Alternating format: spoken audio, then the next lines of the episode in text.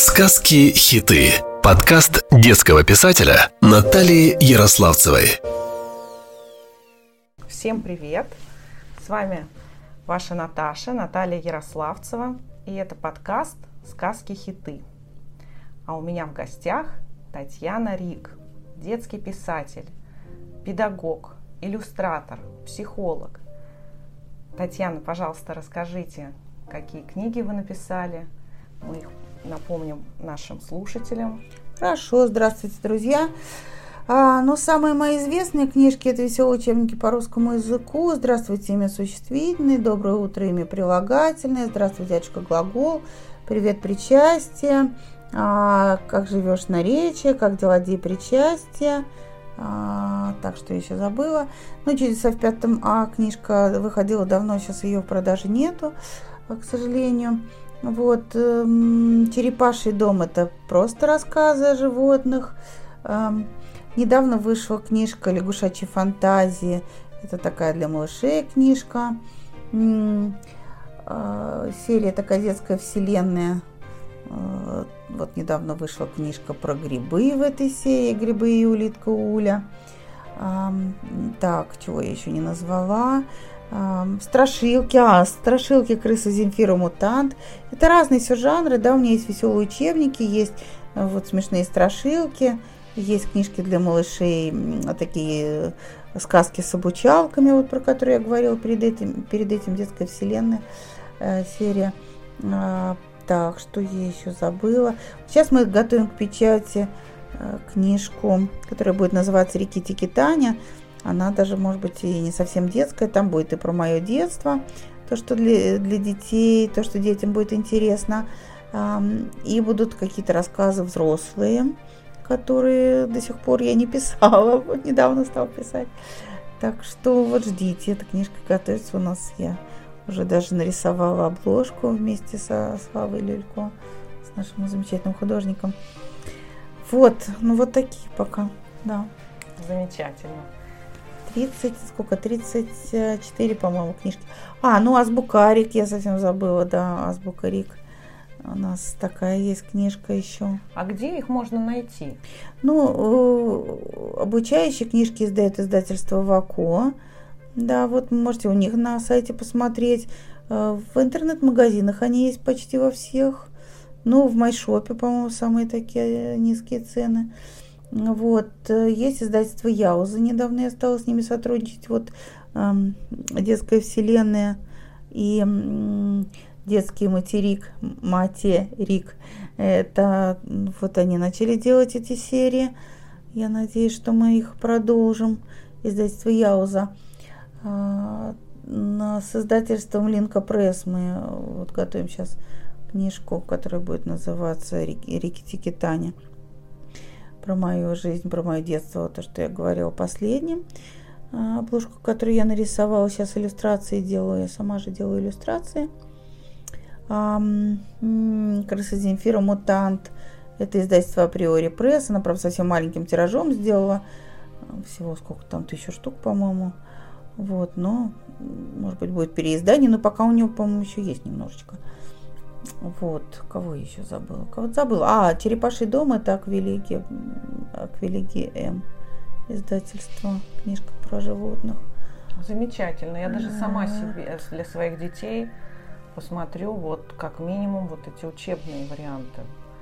Потому что сын э, не очень любит русский, и его, ему кажется, что это что-то такое мучение одно, ну, да. Нужно ну, сюда привнести что-то игровое, что-то веселое. Да, Кажется, ну, можно через сказку. Все, что я до сих пор делаю, это старалась подсластить пилюлю. Конечно, э, русский в репетиторском его варианте это скучный предмет, и я даже сама как преподаватель не очень люблю этот формат, когда обращаются ко мне, просят э, ребенка просто поднатаскать по-русскому. Вот, я не очень люблю это все. Но э, смотря какой возраст, какой ребенок, да, можно, если это не ближайшие экзамены и не старшая школа, то, как правило, можно какие-то интересные штучки включить в урок, в том числе вот из моих книжек тоже.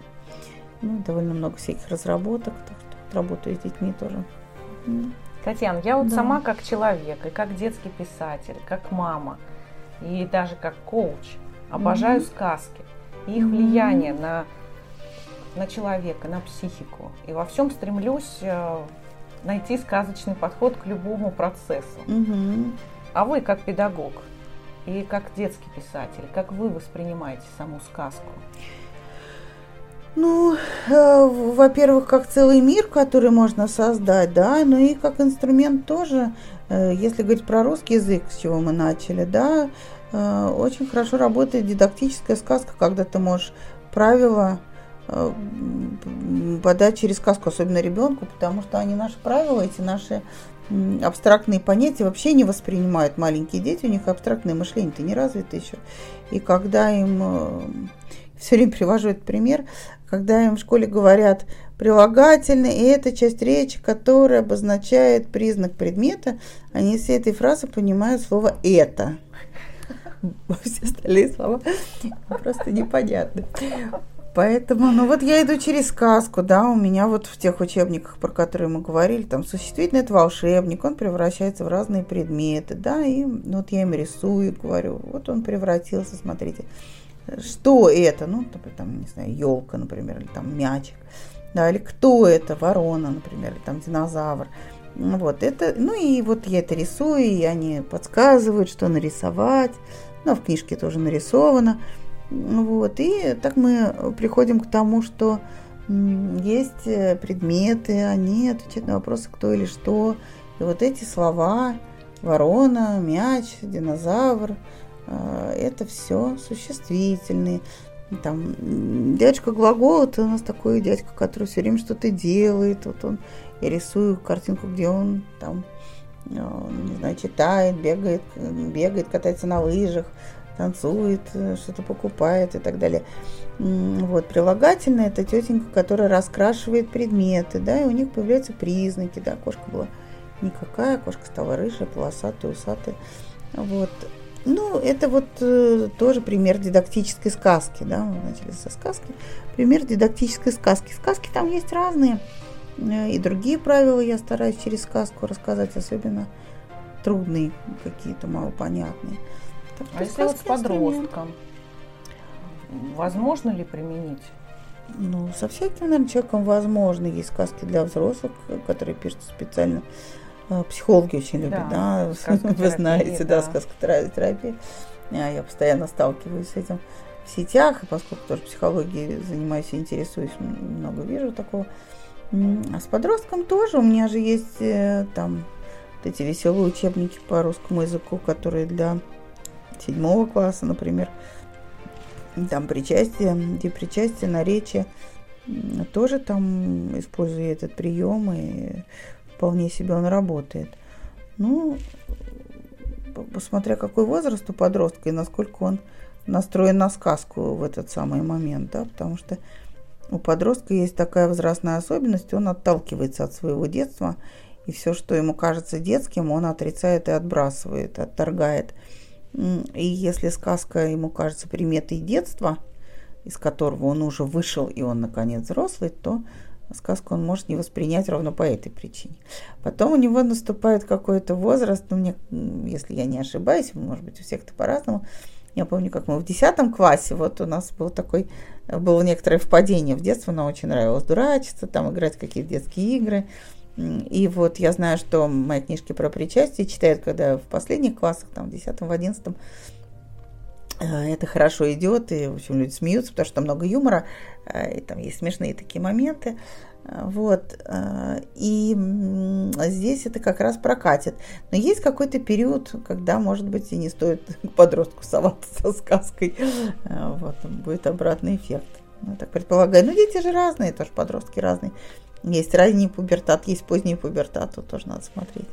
Да, но потом вот э, склонность самого ребенка. Да. Любит ли он фэнтези? Да. Увлекается ли? Или он читает там только реализм, может быть, историческую прозу? Да. Да, да. Вот, кому что зайдет. Да, да, конечно. Спортсмену свои сказки нужны, футболисту, да. Да. А, там, более такому тонкому ребенку. Да, да, есть, есть дети, которые любят только все о животных, например. Да. А, Есть дети, которые, э, ну, не знаю, ну, определенные какие-то темы, да, их затрагивают.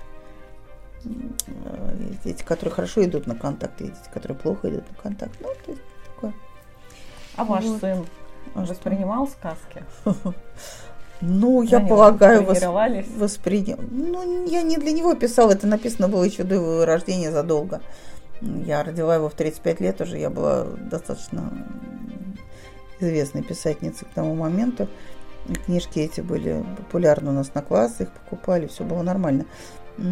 Поэтому я не, не на нем тренировалась, а воспринимает он сказки или не воспринимает, ну, надо его спросить, что там воспринимает. Сейчас, ну, сейчас он взрослый, Сейчас ему уже 18 взрослый, лет, да. да, скоро 19, он уже другие сказки читает. Да. Ну, читает много, хорошо читает, слава богу.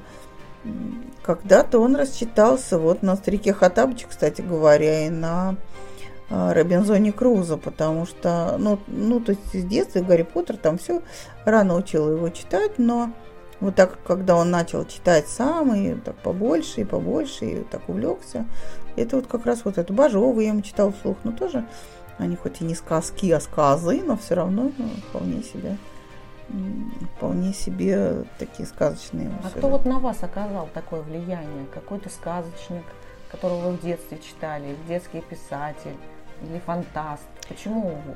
Ну, я просто очень много это- читала.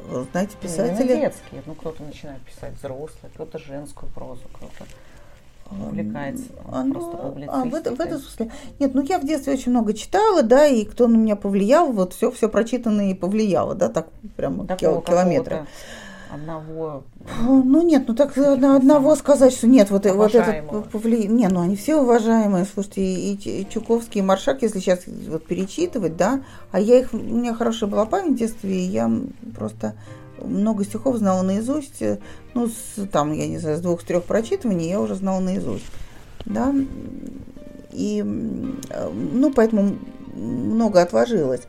А, а ну, то есть тут два вопроса в одном. Кто оказал влияние, почему я пишу детское, а не, а не взрослое. А, а почему пишу детское? Мне казалось в детстве, что взрослая, взрослая проза очень скучная. Но дети же не понимают, да, взрослую прозу. И мне казалось, что э, ну вот я вырасту и буду писать детские книжки. А, Наверное, очень много детского сохранилось в характере, э, в психике, в вот, восприятии мира таком э, детском отчасти. У меня и сын говорит, что я не выросший ребенок. Ну, наверное, я, я сама себя так чувствую. Я не, не чувствую себя на свой возраст. Я, меня совершенно удручает то, что я вижу в зеркале, то, что я старею. Ну, ничего с этим не сделаешь. Это естественный процесс. И я стараюсь его принимать как бы, с достоинством и с мудростью, но э, это никак не, не совпадает с внутренним вот состоянием. Вот сейчас появилась возможность покрасить волосы в синий цвет. Я радостно покрасила. Говорю, наконец-то я такая же снаружи, как внутри. Ну, это устройство психики. И детские, хорошие детские писатели, они такие все и есть. Это такие не, не до конца выросшие дети. Ну, психология говорит, да, что во взрослом есть всегда взрослый ребенок и родитель, да? Правильно я сказала? Взрослый ребенок. внутренний, внутренний ребенок, внутренний Нет, родитель. нет, я, я нет имел в виду. Ну, понятно, что внутренний, да, это в психике есть три, э, три э, субличности, как бы, да. Ребенок, э, э, ну, родитель в том смысле, что тот взрослый, который его строит, да, и э, в какие-то рам- рамки загоняет, а есть просто взрослая такая созревшая часть личности. Ну, в общем, неважно. Короче говоря, эти три персонажа в каждом из нас живут. И тот, в ком много ребенка, они, вот такие люди становятся детскими писателями. Ну, в норме, потому что я их много знаю, и они все такие. Это Ну, люди, может быть, которые... клоунами. Может Ну, быть, я, я с клоунами да, просто, да, мало дружу. Да, да, да, да. Я, с- саду. ну, вот они как раз, в них как раз э, Родитель, да. родитель, да, Да, проявляется. больше. Даже если он у них и не очень им органически свойственен, там приходится активизировать эту часть личности, потому что нужно детей построить, собрать. Да. И это, к сожалению, не так-то легко. Я же работала вожатой много, и учителем я работала, и работаю, продолжаю. И когда тебе нужно работать с коллективом детей, когда тебе нужно их как-то организовать, приходится это включать все даже если тебе не очень хочется, иначе они просто не слушаются. Когда их много, они начинают там разбегаться, ну, не делают то, что нужно, а, а те же надо их организовать. Вот, так, значит, я что хотела сказать. Писатели я склонна, это просто не, не часто взаимодействие в жизни, а с писателями детскими регулярно. И вот они в основном такие. Писатели-художники детские, вот Леонид Владимирский, наш любимый художник, который Буратино нарисовал, и э, самое, Эли, волшебник изумрудного города – вот, он говорил, что он тоже ребенок, он дожил то 90, сколько, 94 года, по-моему, он прожил ну, почти, почти до 100 лет. Да, это да, надо просто в этом надо, надо им это. быть, надо им быть ребенком. Да, иначе не донесешь просто. Да, ничего. и это пишется не, чаще не для своих детей, это пишется для себя маленького. Даже для себя вот не до конца выросшего. Вот, это так. А считаете ли вы, что сейчас вот время другое, что вот детям нужны, современным ребятишкам нужны новые сказки, старые, там, те же руссконародные, что они устарели и вообще никуда не годятся? Фу, тут надо, знаете, как-то разумно подходить к этому всему. всему. Когда-то Маяковский говорил, что Пушкин надо сбросить с парохода современности, если помните. Э, но сбрасывать с парохода современности никого не надо. Надо стараться, знаете, усвоить то хорошее, что, что было. Русские народные сказки надо знать, а как их не знать-то? Другое дело, что с каждым годом все больше пишется новых книг, и среди них много очень хороших. И последнее время почему-то люди считают, что ничего не написано нового. Это так считают люди, которые не интересуются процессом, а если поинтересоваться, посмотреть, какие литературные конкурсы проходят, кто в них побеждает, какие книги издают прогрессивные издательства, то вы увидите, что издается очень много и очень много прям хорошего.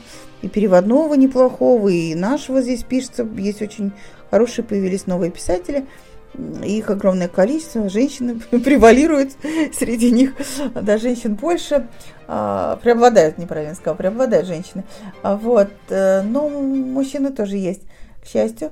Вот, э, и это прям хорошая современная детская литература, и да, это вот те новые сказки, которые появляются. Я считаю, просто надо отслеживать этот процесс. Можете порекомендовать? Фух. Замолвить слово. Замолвить слово, да, мне кажется, это именно и так на слуху.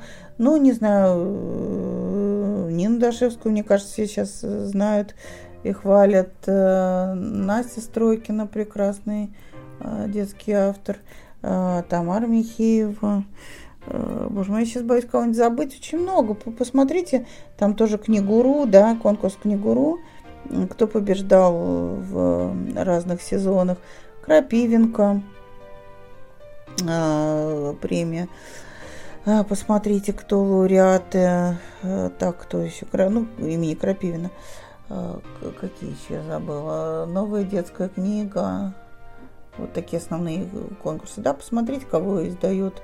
Не знаю, какой-нибудь розовый жираф, например, издательство хорошее, самокат э, неплохое. Так, какое, какое сейчас еще популярное какое-то забыл. Ну, компас гид. Это я называю издательств, в которых я не издавалась, к сожалению. Но они издают прогрессивную, в том числе и переводную литературу. Вот. Но я тоже хороший автор, честное слово. Если бы я так не считала, я бы не писала, честно. Я не, не стала бы тратить на это столько сил и времени, потому что писательство денег не приносит, но оно приносит некоторые, да, некоторые, да, удовольствие, самореализацию какую-то. Так что это такой больше подарок человечеству. Э, но если бы я считала, что я занимаюсь ерундой, делаю что-то не, не очень хорошее, если бы я не получала, не получала такого количества писем от людей с добрыми словами, я бы, может быть, давно бы на это забила. Но эти письма меня еще так поддерживают иногда. Потому что заходишь в книжные магазины, думаешь, боже мой, ну столько уже написано, это же невозможно перечитать. Это же просто такой вал, такой бум, что вот, и зачем я еще буду что-то делать здесь? Ну, зачем? Но в такие моменты люди мне начинают писать, ну что вы, что вы, мы ждем, мы ждем. И просто чувство ответственности перед, перед обществом заставляет меня еще шевелиться и что-то делать в этом, в этом направлении. Такие дела. личный вопрос можно задать? Давайте, конечно, я же согласилась на интервью. Да. Не хочется бередить раны, и понимаю, какого труда, волевых усилий стоило вам. Расскажите, пожалуйста, э, нашим читая, нашим слушателям про вашу инвалидность. Как так случилось? И чему вас это научило? А, Что вам это дало на самом деле? Все не просто так. Сейчас попробую. Тут тоже, да, много вопросов в одном. Э, да, если бы это было, знаете, сколько-то лет назад, я, может быть, даже отказалась на эту тему говорить, потому что тема болезненная, и говорить про это неприятно и трудно, но Поскольку я болею уже, там, наверное, 35 лет, это большой срок, в сущности, жизнь прошла так.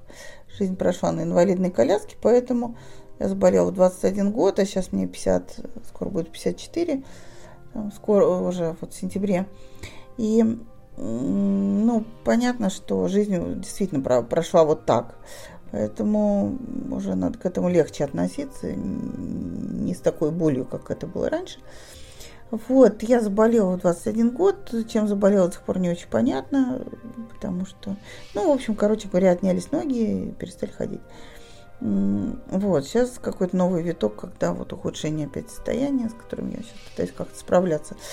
Вот, э, чему научила, чему научила? Ну, во-первых, я как-то пришла к вере в Бога в тот момент.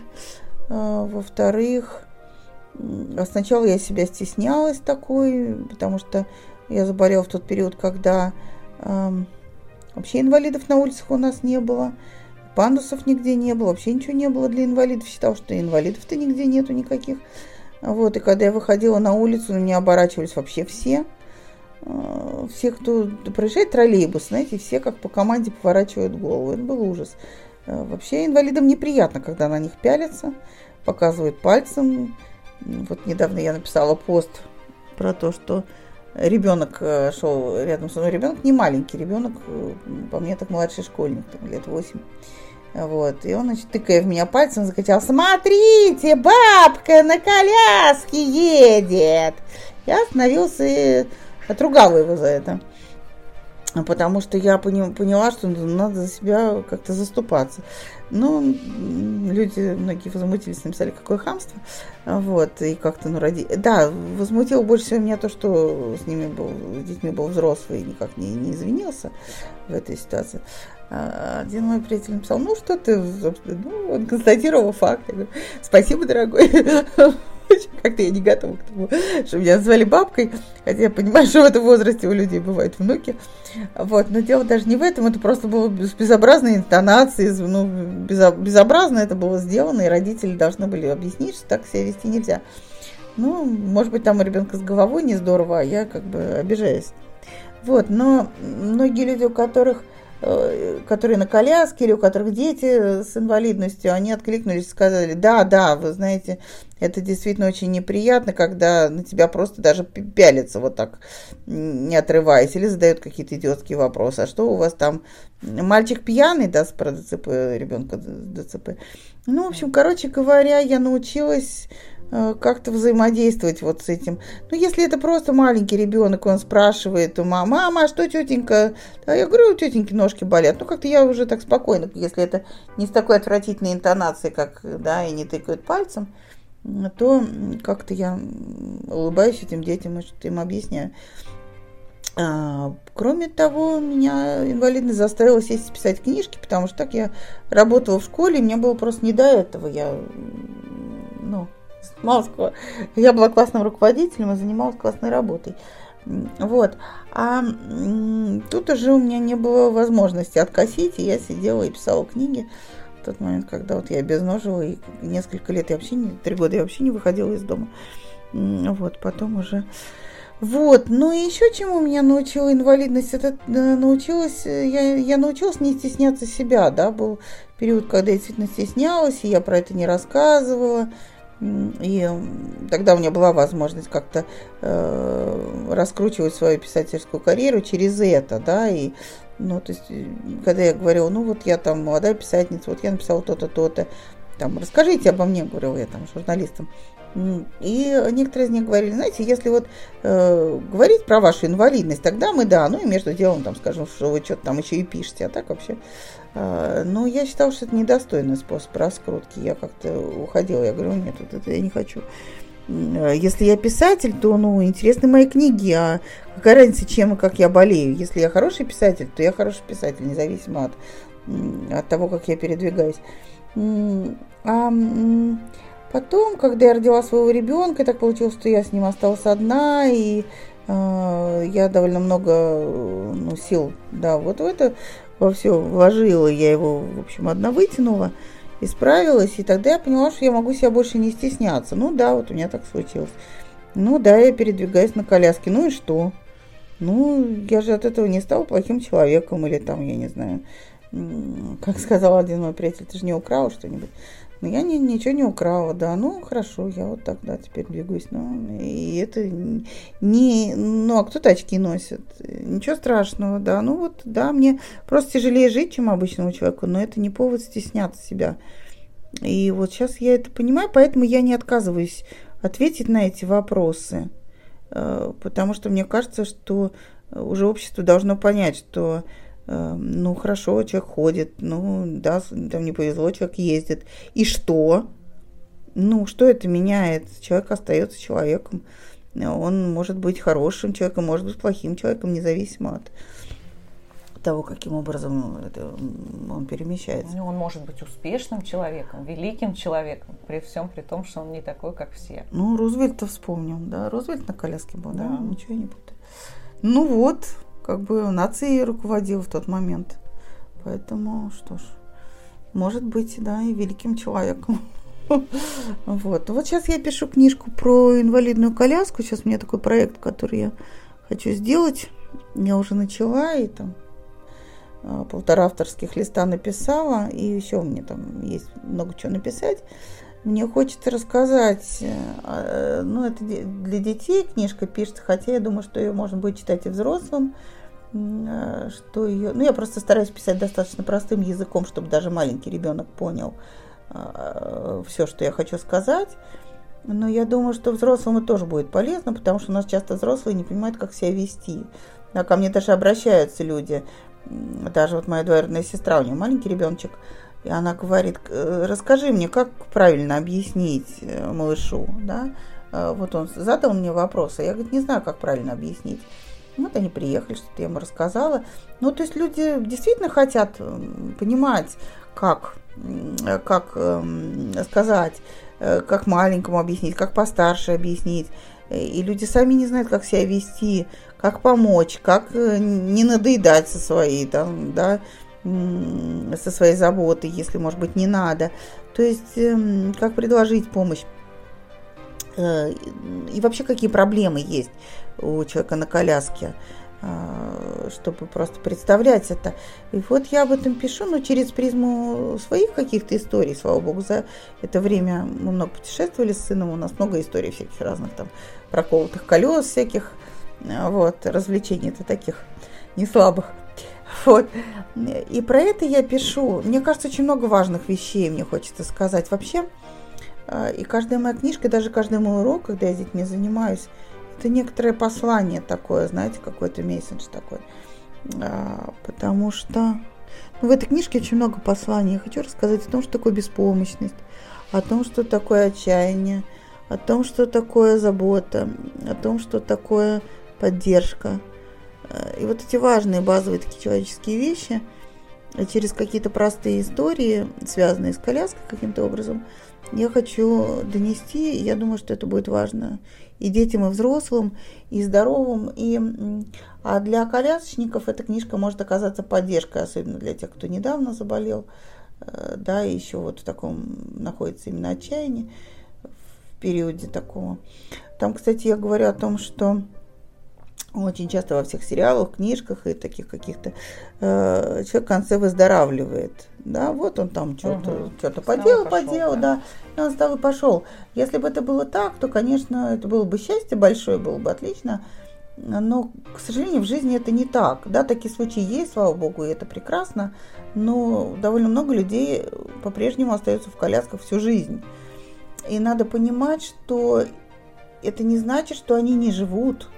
Это не значит, что они живут как-то плохо. Они живут с гораздо, с гораздо большим количеством трудностей, чем обычные люди. Но они проживают свою нормальную человеческую жизнь. У них рождаются дети, кто ну, в состоянии родить ребенка, да, или есть у кого несколько детей, они там женятся, выходят замуж, они путешествуют, они там, не знаю, читают. Ну, по-разному, смотря, конечно, какое да, поражение. Понятно, что у всех это разное. Но, тем не менее, они проживают нормальную человеческую жизнь. И это, вот, мне кажется, исключительно важная мысль, которую надо донести для, и, для, и до здоровых, и до больных, да, до тех, кто недавно заболел.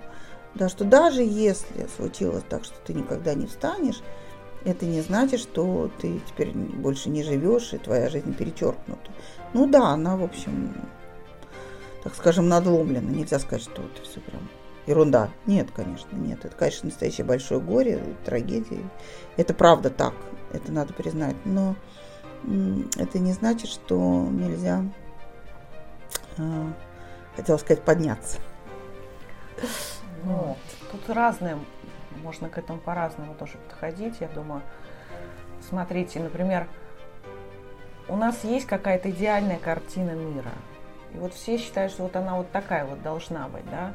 Многие там считают, что пределом мечтаний является там квартира, машина, удачно выйти замуж, там, родить детей и все. А если что-то mm-hmm. в этой картине мира нарушается, там многие даже там нет квартиры, они убиваются. А ваша жизненная история, она показывает, что жить можно, и счастливо можно быть, и творческим, и ярко прожить свою жизнь, и сделать для общества. Да. Вы не теряете желание сделать что-то для общества, Нет. хотя, может быть, общество для вас столько не, даже не сделало. А вы хотите показать своим примером другим людям, что жить надо при да. любых обстоятельствах. Да, мне это очень и стремиться важно. идти вперед. Ну да, я в последнее Трудно. время э, все время думаю о том, что останется после меня. Ну, в общем, мне не, не столько еще лет, чтобы, да, А прямо... люди, у которых все есть, и руки, ноги, и даже квартира, машина, они не думают, что останется после них. Они продолжают жить потребительски относясь люди к жизни. разные, ну люди разные, знаете, это и, э, и воспитание, и образование, и характер, Конечно. и масштаб личности тоже. Понимаете, если человеку э, не, нечем делиться, нечем то делиться, ну как бы он и, и не может, да. да, как с пустым кошельком. Если у нас нет ничего в кошельке, то нам нечего и отдать. Если я считаю, что у меня много внутри, и мне есть чем делиться, то я буду делиться, пока я могу, пока у меня есть на это силы. Ну, квартира, машина, слава богу, у меня тоже есть. Я не, не, не на улице живу, машина у меня есть, я вожу машину. Вот, поэтому, ну, может быть, если бы я жила там, я не знаю, где-то в бараке, я бы, может быть, тоже думала только о том, как мне перебраться куда-то в приличное место. А, не знаю, но, но как-то я родилась в квартире и прожила в квартире, слава богу. Все, мне с этим хорошо.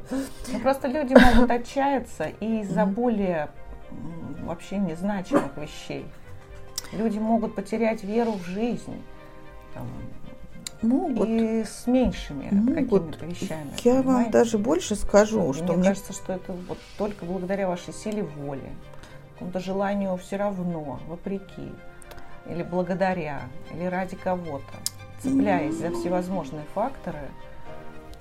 Я вам больше скажу, мне в последнее время кажется, что эм, э, что люди, у которых все благополучно, вот они больше иной, чем люди, которые по-настоящему преодолевают трудности. трудности да.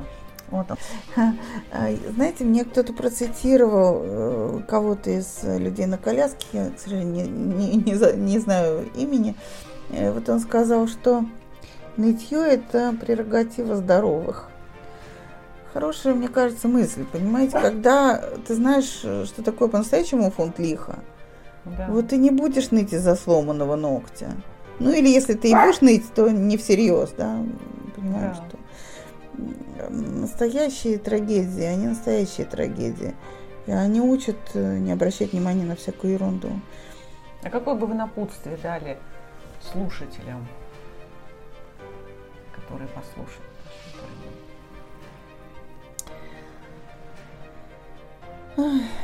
Знаете, я задумалась просто, потому что если бы нашими слушателями были дети, я бы им сказала.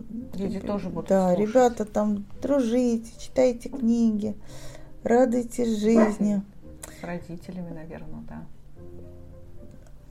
Да, ну вот это я сказала бы детям.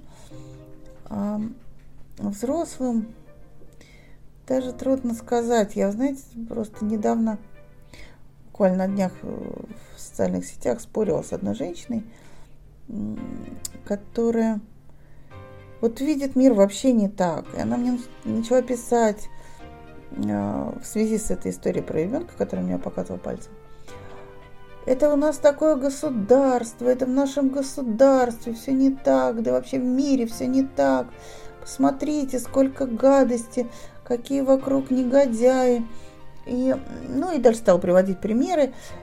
Я-то, собственно, тоже не, не, не на облаке живу. Я прекрасно понимаю, я тоже вижу вот это все, но я на этом не концентрируюсь. Потому что я стала думать, почему я на этом не концентрируюсь. Потому что когда тебе утром больно сесть, просто не, не попа болит, а тело сковано спазмом, когда тебе каждое движение дается с трудом, если ты будешь еще на этом концентрироваться, угу. то выжить просто невозможно. Я концентрируюсь на хорошем. Я знаю, да, что в мире много зла, и, к сожалению, идеального общества нет и не предполагается, его не будет на этой земле, потому что всегда будет что-то не так. Вот.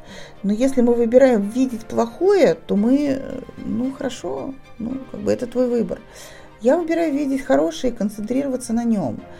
И спорить здесь бесполезно. Я несколько раз писала этой женщине, что давайте прекратим дискуссию, потому что мы с вами не договоримся.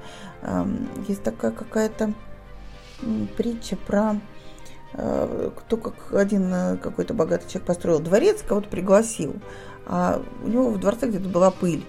Когда спросили, он вышел из дворца, этот гость, его спросили, что, ну как, как дворец-то? Говорит, здесь везде пыль. Понимаете? Ну, то есть кто что видит, да? Если ты да. выбрал вы видеть пыль, я не, не могу тебе в голову вложить, что есть еще и дворец, да? Подними-то голову вообще. Вот. Поэтому я даже вот и... Это я к чему все, эту длинную такую преамбулу, что я после этого даже боюсь какие-то напутствия давать. Если человек выбрал видеть пыль, и я ему скажу, обрати внимание, что в мире так много хорошего, так много красивого, так много радостного, мне скажет, да иди ты нафиг, ты посмотри, сколько да. у нас, да, и будет приводить примеры. Я сейчас не хочу портить настроение людям, приводить примеры, которые она мне приводила. Вот, мы все их знаем и так. Поэтому я за то, чтобы видеть хорошее и выбирать хорошее. Но самое главное, вот что, наверное, я э, скажу как напутствие, если я имею право давать какие-то напутствия кому-то. А, мы можем улучшить эту жизнь только собой. Вот нам может как угодно не нравится мир вокруг нас, если он нам вдруг не нравится. Но единственное, что мы можем сделать, это прожить свою жизнь так, чтобы эта жизнь улучшилась. Больше ничего. Мы можем сидеть и ныть, что кто-то где-то там какой-то негодяй, но это ни, никак не улучшит мир. А если мы будем делать свое дело так, чтобы этот мир стал лучше, то, глядишь, и как-то что-то будет. Через себя улучшать да, его. Да, да, да. Ну, вот. Улучшая себя, ну, можно себя, себя. можно, можно дело свое делать. Делать, можно... делать дела свои так, работу свою. Да. Ну, оставлять после себя какие-то добрые воспоминания. Мне важно, чтобы, когда я умру, не говорили, что она, конечно, была гадина. Вот она там что-то написала неплохо, но вообще она была гадина.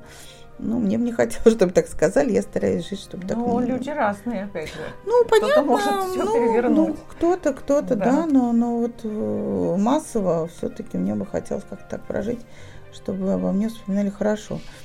Ну, вот, вот напутствие, наверное, такое. Делайте, делай, что должен, и будет, что будет. Да, такая есть э, мудрость. Вот, наверное, как-то так. Ну, я думаю, что вы еще много что дадите этому миру. Ну, я Главное, при... что это я... желание у вас есть, что вы горите им. Я сделала прививку, я надеюсь, что я еще поживу немножко. Вот. Да. Эту тему не будем не, не будем, она, да, взрывоопасная, поэтому, да. да, конечно. Я просто к тому, что я думаю, что я еще поживу. Вот. Такие дела. Спасибо вам большое. Мгм. Была очень необычная беседа для меня. И мне лично очень приятно. Да. думаю, что наши слушатели тоже в их сердцах отзовется и что-то теплое и доброе поселится в них, и они захотят тоже через себя этот мир сделать немножко лучше, немножко красивее, добрее. Ну, хорошо, если так. Спасибо. Да, с вами была Татьяна Рик. И Наталья Ярославцева. Да, и Наталья Ярославцева, да. Спасибо. Счастливо. Счастливо. Сказки-хиты. Подкаст детского писателя Натальи Ярославцевой.